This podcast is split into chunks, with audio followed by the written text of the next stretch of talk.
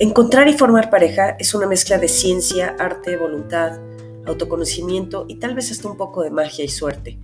Armar una buena relación es complejo, pero el secreto y las respuestas están dentro de cada uno de nosotros.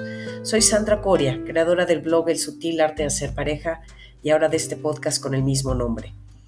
Este es un espacio en donde daremos tips, consejos, ideas para aprender a ser mejor pareja y para aprender a escoger a la persona correcta para cada uno de nosotros y así poder tener una relación sana, profunda, estable y trascendente.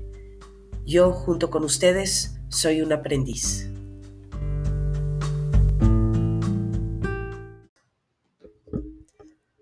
Hola, episodio número 58 y este va dedicado, que aunque no es muy público normal, pero va a ir dedicado a las personas de entre 30 y 40 años que también ya pasaron por divorcio y que quieren pues, algunos tips o consejos o ideas o propuestas de cómo no volverse a equivocar.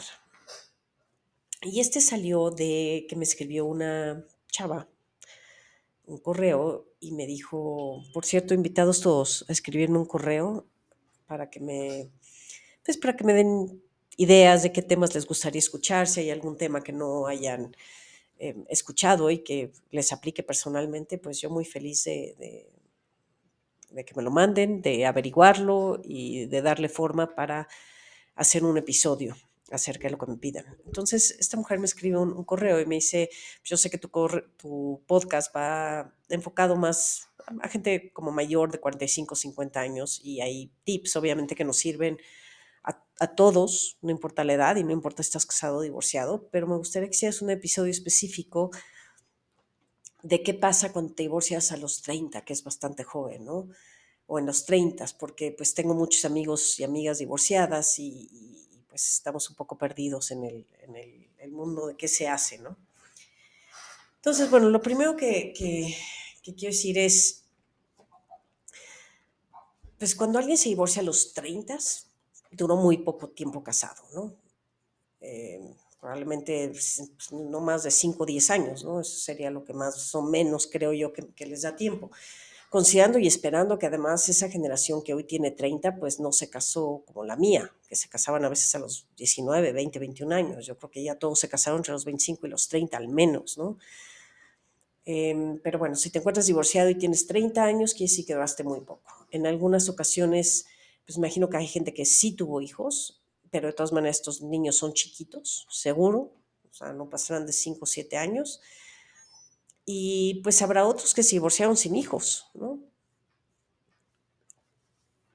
Y la probabilidad de que entre, si te divorciaste entre 30 y 40, tu probabilidad de volverte a casar o hacer una familia, digamos, es altísima, la verdad. Eh, es justo la edad en que pues, o no tuviste hijos o tienes hijos chiquitos, o a lo mejor nada más tuviste uno y querías tres, este, y, toda la gente más o menos de esa generación y que está divorciada a esa edad, pues, pues más o menos va a querer lo mismo, ¿no? Eh, integrar familias y tal vez sea el tuyo, el mío y el nuestro, o los tuyos, los míos y el nuestro, o alguna fórmula como de ese tipo va a terminar siendo. Yo, yo tengo, de mi generación, tengo al menos dos o tres personas que ahorita se me ocurren que se casaron con alguien que ya se había divorciado, se casaron los 30 con alguien que ya estaba divorciado o divorciada.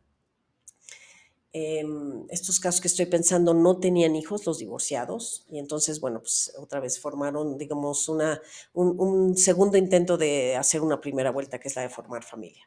Pero lo que voy es que si tienes esa edad, la probabilidad de que, que quieras casarte todavía con este proyecto de hacer familia, pues es muy alto, ¿no?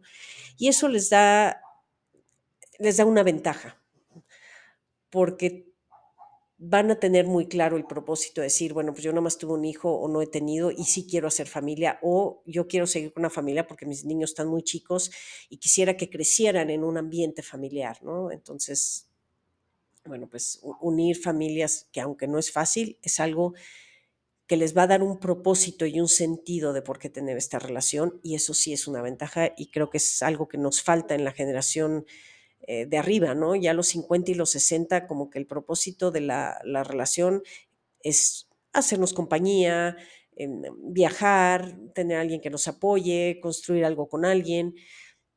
Pero bueno, tristemente ese propósito al parecer no es suficientemente fuerte para, para aguantar los problemas de las relaciones, ¿no? Ahora, ese no es el único problema en las relaciones, hay muchos otros, pero, ese es, pero la idea es que, que si tienes esta edad vas a tener un propósito más claro y eso los va a ayudar a, a volver a formar un compromiso un mat, o inclusive un matrimonio, ¿no? O sea, la probabilidad es, como digo, es mucho más alta que se case alguien divorciado entre 30 y 40 a que se recase alguien a los 55 o 60 años, ¿eh?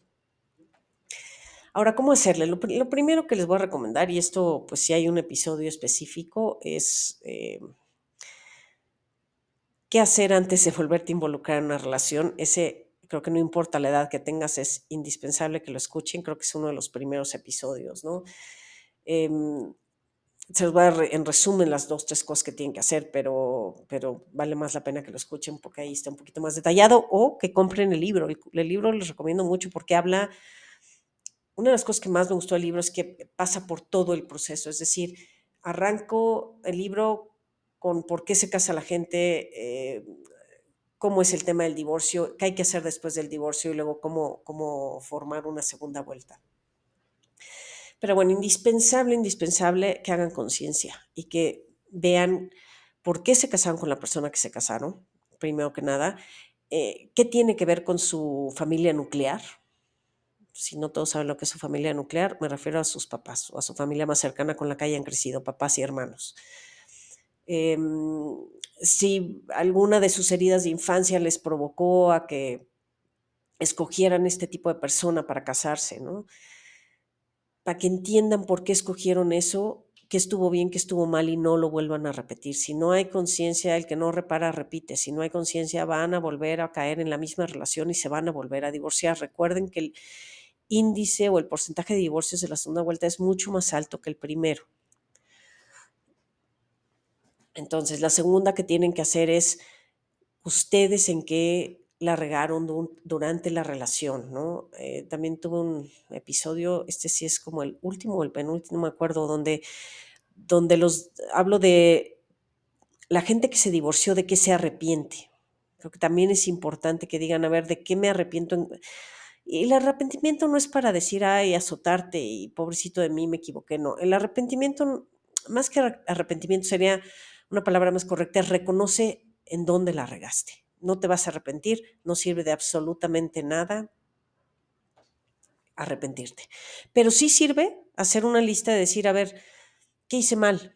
Fui infiel, eh, descuidé la relación, eh, nunca aprendí a comunicarme, eh, nunca supe cómo, cómo pelear limpiamente o sanamente, ¿no? O sea, siempre me enfoqué en quién tiene la razón, que pasa mucho de chavo, ¿eh? te enfocas en quién tiene la razón en el pleito en lugar de enfocarte en qué queremos lograr de esta discusión, o sea, qué es lo que nos está provocando discutir y cómo le vamos a hacer para, para no volver a discutir de lo mismo, porque lo que les pasa a las parejas, y insisto, en especial más cuando son jóvenes, es que discuten siempre de lo mismo y nunca llegan a nada.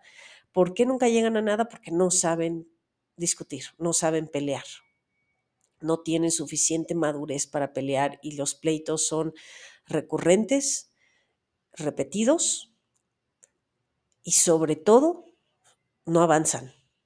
La idea de, un, de, una discusión es, a ver, esto no funciona, esto no nos está gustando, ¿cómo lo arreglamos? ¿Qué ¿A qué acuerdo llegamos? A ver, yo, yo puedo hacer esto, pero esto no lo voy a hacer, ok, yo puedo hacer esto, entonces esto pues me lo tengo que tragar o, o no, pero es muy importante saber discutir de una forma constructiva. Eh, no supe escuchar, ese es otro, otro problema. Eh, me dediqué a trabajar, este es algo que sobre todo en, en, la edad de 30 a 40 es cuando el hombre está empezando a ser exitoso en su proyecto laboral y a veces pues por ende en el económico, ¿no?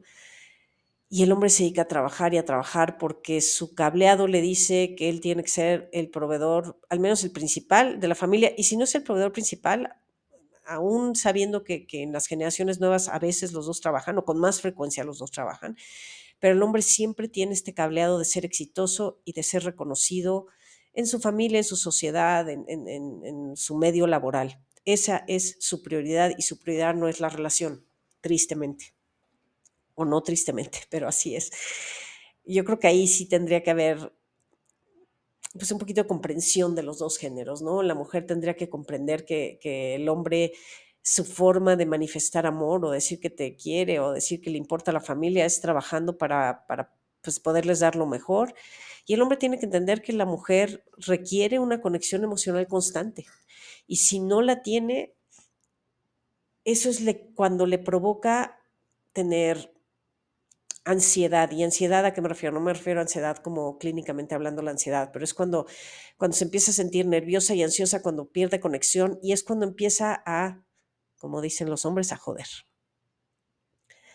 No todo mundo funciona así. Hay mujeres que tienen un poquito más de, de, pues, madurez emocional y que, que lo hablan o, lo manifiestan de forma distinta, pero en general, pues a esa edad, como sucede, es la mujer se empieza a sentir desconectada, la mujer empieza a dar lata y empieza a quejarse. Es que nunca estás, es que nunca me pelas, es que nunca vienes, es que nunca ves a tus hijos, eh, nunca platicamos, en fin. Y a veces también reconozco que la mujer no tiene la, mejor forma de quejarse de estas cosas. A veces se queja de una forma muy, eh, pues como dicen, como pasivo-agresiva o en pleito, de una mala forma. Y una mala forma quiero decir, cuando te quejas de mala forma y, y provocas tu forma provoca que el otro se ponga a la defensiva, el mensaje no pasa. ¿eh? Si tú estás eh, gritando, enojada, pasivo-agresivo, eh, diciendo las cosas de una forma, y puede venir de un buen lugar, puede venir de un, lugar de amor, pero cuando no sabes comunicar las cosas y provocas que la otra persona simplemente se ponga reactiva, no, no va a entender el mensaje. O sea, para comunicar el me siento desconectada de ti, hace mucho que nunca platicamos, etcétera, etcétera. Necesitas decirlo o aprender a decirlo de una forma correcta y en el momento correcto.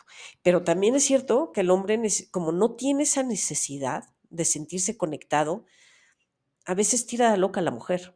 Y aunque se lo digan de una buena forma, es como que no acaba de entender cuál es su, cuál es su necesidad o cuál es su queja, ¿no? O sea, el hombre piensa, a ver, pero si tienes todo, yo trabajo todo el día para ustedes, ¿no? La familia. Em, y tienes aquí casa y los hijos van a la escuela y hay comida, pues ¿qué más diablos te hace falta? ¿no? Esto es bien, bien, bien común del hombre y, y, entre más joven, más acentuado es lo que estoy diciendo.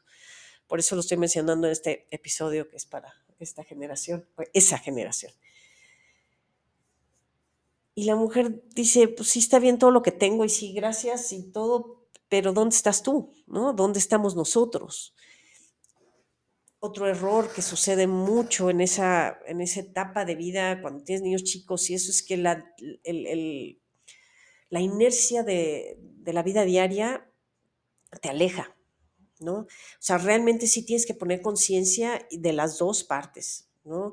En decir, eh, nuestro date night, una vez a la semana, perdido una vez cada 15 días, tenemos que hacer un día que sea como una junta de, nuestra relación, ¿no? Aunque nos vayamos a comer o cenemos aquí en la casa solos o, le pidamos a alguien que nos cuide a los niños y, podamos platicar y hablar de cómo nos sentimos y cómo estás. Y, porque es de verdad, yo tengo amigos que son parejas de, de esa edad, que son hijos de amigos míos, y efectivamente veo como las conversaciones al principio son buenas cuando no tienen hijos, pero en cuanto empiezan con la dinámica de los dos trabajan y tenemos hijos y el evento y la fiestecita y así, pues es como si estuvieran viviendo dos vidas paralelas. No hay conversaciones más allá de la logística, em, se empiezan a sentir desconectados, es cuando, en general, es cuando las infidelidades más suceden. Eh, la mujer se dedica mucho a los hijos a veces, también la mujer latina tiene pues tiene esa tendencia, ¿no? Se dedica a ser mamá y se le olvida ser esposa y pareja, que ese también es un error que habría que, este, concientizar si ya se divorciaron, ¿no?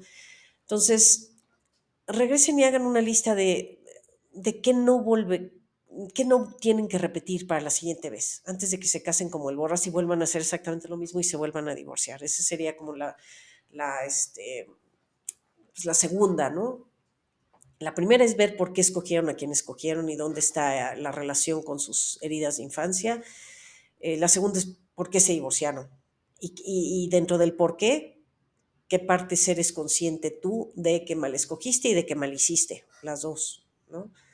O por qué mal escogiste, o a lo mejor bien escogiste, pero mal hiciste también. Eso es, alguna cosa que sí puede ser eh, válida. Entonces, esa sería la, la segunda cosa. La tercera que les recomiendo lo mencioné un poquito el episodio pasado, genéricamente hablando, es salgan con varias personas. No, no, no traten de encontrar al siguiente o a la siguiente en el primer año o dos de haberse divorciado.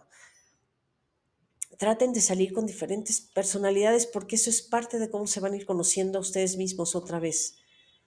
Traten de primero estar muy bien parados, solos, para que puedan ser mejor pareja la siguiente vez, ¿no? Después, pues viene el, tema que, pues, que es complejo, pero dentro de la complejidad lo van a tener un poquito más fácil, que es si tienen hijos, cómo integrarlos, Pues la, fortuna o la suerte o la parte buena que van a tener de esa edad es que los niños son chiquitos, Yo creo que entre los 0 y los 7, 8, 9 años, es muchísimo más fácil entrelazar familias que la edad entre los 10 y los 20 años de los niños, que cuando son adolescentes. Ahí creo que es muchísimo más complicado. Pero si los niños son chiquitos y más o menos van creciendo juntos, digo que no va a ser todo perfección, pero creo que, que sí es una ventaja que es mucho más sencillo, ¿no? Ahora, idealmente pues encuentren a alguien que sea más o menos de su edad y que más o menos esté en la misma etapa de vida que ustedes, porque eso sí ayuda a que se entiendan, ¿no? Si los dos tienen niños de 5, 6 años, 3 años o 7 o lo que sea, pues están en las dinámicas de las fiestecitas, de los viernes, de, este, los dates de los niños, ¿no? El play date que le llaman, en horarios, en los fines de semana, pues si van a convivir con los niños, pues van a ser más o menos el tipo, el mismo tipo de cosas, ¿no? Vas a ir a patinar y vas a ir al cine y a ver el mismo tipo de películas, en fin, eso siempre ayuda. En lugar de que trates de estar con alguien que sus hijos ya son grandes y ahora tiene que adaptarse a los tuyos o tú a los suyos, ¿no? Eso, pues yo creo que siempre va a ser un, un poquitín más complejo, ¿no? Después, pues hay que recordar que también depende si el papá o la mamá de los niños con los que ahora vas a convivir está presente, ¿no? Porque pues, siempre hay que recordar que, que por más que te vuelvas a casar y que ahora esos niños a lo mejor viven contigo, no eres la mamá y no eres el papá. Entonces siempre es importante, pues, que no se te olvide esa parte. Que si van a vivir juntos, pues va a haber reglas de la casa que son parejos para todos, tus hijos, los míos y los nuestros, si es que hay nuestros, que probablemente sí. Pero una cosa es que haya reglas porque viven en esa casa y otra cosa es que tú seas, que tú no seas la mamá o el papá. Y si la mamá o el papá está presente, con más razón deben mantener esa, pues, esa mentalidad siempre, ¿no? Si por lo que sea están con alguien que, es viudo o viuda, sí podría cambiar un poco porque entonces pues no va a haber esa figura de mamá o papá, o, si es ausente también sucede, ¿no? Entonces puedes cubrir un poco más esa, esa necesidad. Pero siempre recuerda que, que tu papel con los hijos de alguien es construir una relación que no es de mamá a hijo, es una relación más de, pues podría yo decir de amigos, pero más pues más una relación como de soy la pareja de tu papá o de tu mamá y, vamos a convivir y estamos viviendo en la misma casa, entonces vamos a, a este, pues a tratar de mantener la, la paz y el equilibrio, ¿no? Pero si es, siempre, siempre vas a tener algo donde pues, te desesperes y te digan, tú no eres mi mamá o tú no eres mi papá. Otra cosa que habría que considerar es a veces también los niños pues más bien, no a veces, los niños también tienen un proceso dentro de la separación de su mamá o de su papá, ¿no? También tienen que aprender a, vivir con sus papás separados y a aprender a, que ahora tienen dos casas, ¿no? Y que a lo mejor, muy probablemente, eh, sus dos papás van a tener nuevas parejas. Entonces, también les toca aprender, pero tampoco lo aprenden de un día al otro. Todo esto es un proceso para todos. Entonces, a veces pasa que los niños, aunque sean chiquitos, eh, pues te reaccionan pues, de una forma no muy positiva, ¿no? Eh, te ven feo, tienen recelos, tiene mucho que ver el sexo de los hijos, ¿no? Las mujeres y los hombres reaccionamos bien distinto entre las parejas de nuestros papás o de nuestras mamás. Y hay que tener la inteligencia, porque tú eres el adulto, hay que tener la inteligencia para saber que los niños están reaccionando en base a su experiencia de vida y no tienen nada que ver contigo, nada que no te los tienes que ganar. Tienes que establecer una relación con ellos, pero no tienes que estar comprándoles y haciéndoles y nada. O sea, conforme va creciendo la relación y traten de hacer la relación independientemente de, de, la pareja con la que están, ¿no? O sea, construir una relación con los hijos de esa persona independientemente de, del papá o, o de la mamá. Después, pues les recomiendo que lean, que lean todo lo que puedan, que escuchen este tipo de podcast o cualquier cosa que les pueda ayudar, que vayan a seminarios, en fin, todo lo que les pueda ayudar para mejorar su habilidad para relacionarse, para incrementar el número de herramientas que deben tener para estar en una buena relación, una relación sana, háganlo. Háganlo antes de volver a tener pareja, háganlo antes de volver a equivocarse. Porque, insisto, no solo te equivocas si no concientizas, no solo te equivocas en la elección de la persona, ¿no? También te equivocas en el comportamiento.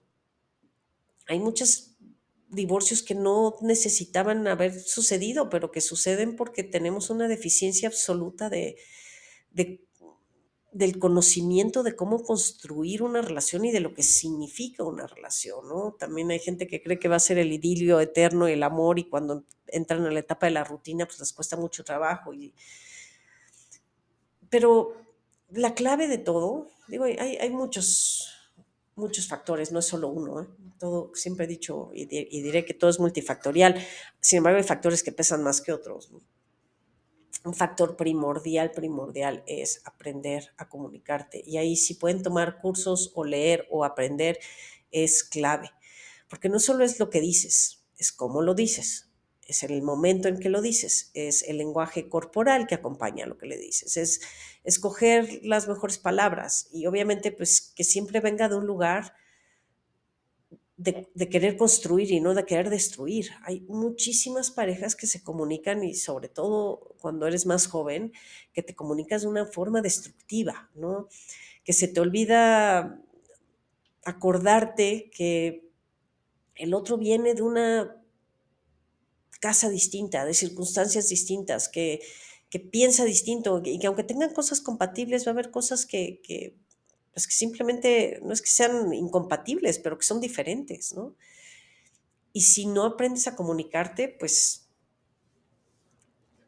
no la vas a librar en ninguna relación. Entonces yo les recomendaría que pudieran, eh, si ven una habilidad que les recomendaría que desarrollaran y que aprendieran sería el de la, el de la comunicación, además del aprender qué quieren, qué buscan y cómo ven una relación ahora, ¿no? Ya como sea tuvieron una experiencia marital de algún tipo, obviamente, pues no quiero decir que sea mala, pero si no duró mucho, quiere decir que, que, que no fue, pues que no, es, que no estuvo bien armada o que no estuvo bien escogida o las dos, cualquier, cualquiera que la quieran ver, pero creo que la habilidad de, de aprender a comunicarte de la forma correcta es enorme en una relación, combinada con saber lo que uno quiere, porque si no sabes lo que quieres, pues tampoco vas a poder comunicarlo. Entonces, sí es importante que digas, a ver, yo cómo quiero una relación, yo qué quiero de una persona, yo cómo me quiero sentir en una relación. Eh, qué espero de la persona en una relación. Y todo esto lo puedan platicar antes de siquiera volver a casarse. Y no es que tengan que coordinar todo y no es que, no es que en todo tengan que, que, ser afines, pero el hecho de poderlo hablar y de poderlo hablar de, de forma calmada y no de pleito, pues es, es, creo yo, una de las piedras angulares principales sobre las cuales se puede construir una, una relación. Lo otro que les recomiendo es, y esto también va para los que no se han casado, Ahora las personas se están casando un poquito mayores, ya más o menos como a los 30, lo cual aplaudo. Eh, también están viviendo juntos antes de casarse, lo cual también creo que es un, una, pues algo que ayuda. Sin embargo, los divorcios siguen igual o más. Eso quiere decir que no, no solamente es la edad y no solamente es el tema de que antes te casabas y nunca habías vivido con la persona y entonces te llevabas sorpresas, no solo es ese tema, porque ya se que aún la gente viviendo juntos, aún así se divorcia. El problema, creo yo, pues que siempre lo he pensado, es que tenemos un enorme desconocimiento de lo que significa tener una relación de pareja y que estamos en la idea de que las parejas son te gusta alguien y eh, amor para siempre porque el amor lo puede todo y es que me gusta tanto y es que la química que tenemos, a ver, todo eso está maravilloso, pero les prometo que de ahí no arman una relación. Se necesitan muchas otras cosas para poder armar una buena relación de compañeros, de equipo de vida. Entonces, a lo que iba es, les recomiendo que vivan solos al menos un par de años después de su separación salgan con quien quieran, pero no vivan con nadie y no se casen, porque ese tiempo solos les va a ayudar a construir muchos elementos para poder ser mejor pareja y para poder construir una mejor relación. Vivan solos, salgan con diversas gentes, no se quieran comprometer o enamorar de la primera persona que, vean, no tomen decisiones al principio, cuando el enamoramiento está a todo lo que da, que nos sucede cuando hay mucha atracción o mucha química con alguien, disfrútenla, perfecto, es una etapa maravillosa que le deseo a todo el mundo que al menos viva pues más de una vez, ¿no? Este, y que, que hay que disfrutarla y hay que surfearla, pero recuerden que esa no es, eso no es lo que los va a poder hacer construir una buena relación. Así que no tomen decisiones rápidas. Espérense al menos un par de años entre que se conocen, entre que salen, entre que viven solos, entre que van conociendo cómo son los hijos del otro. Hablen de si quieren más hijos, de si no quieren más hijos. Y tengan muy claro lo que quieren. Porque a lo mejor dices, no, yo ya tengo dos hijos, ya no quiero un hijo más. Y te casas con alguien que no tiene hijos, ¿no? Bueno, pues si es, y ese alguien quiere otros dos bueno, pues sí tienes que meditar si realmente quieres otros dos o al menos uno o definitivamente eso no es lo tuyo, porque eso sí es un parteaguas ya en una relación. Entonces, y que no hagas nada por el otro o por la otra en cuestiones tan importantes como tener hijos o como vivir juntos o como volverte a casar, ¿no? Porque también recuerden que, que hay muchos formatos que pueden escoger. Pueden escoger vivir juntos, pueden escoger volver a casarse y volver a tener hijos o no pueden escoger simplemente cada quien vivir en su casa y llevar una relación estable y esperar, sobre todo si ya no quieren más hijos, ¿no? Y esperar un poco a que los niños vayan creciendo y que poco a poco se vayan entrelazando sus vidas. En fin, tengan claro lo que quieren. Aprendan a hablar, a comunicarse. Dense un tiempo para concientizar qué pasó y por qué escogieron a esta persona lo más que puedan meterle del autoconocimiento para que sepan qué quieren, quiénes son, a dónde van y por qué se equivocaron y qué no quieren volver a repetir, pues muchísimo mejor, ¿no? Así que espero esto les haya servido a esta generación de 30 y 40, que aunque hay cosas similares con la nuestra, eh, también es cierto que hay cosas diferentes y como bien me pediste en ese correo, ah, no todo es igual, y no es lo mismo tener 30 y estar divorciado que tener 55 y estar divorciado. Es cierto que entre 30 y 40 buscas cosas diferentes cuando te divorcias, eres todavía otro tipo de persona y todavía tienes esa oportunidad de volverte a casar, volver a tener familia o unir familias. Espero esto les funcione. Gracias.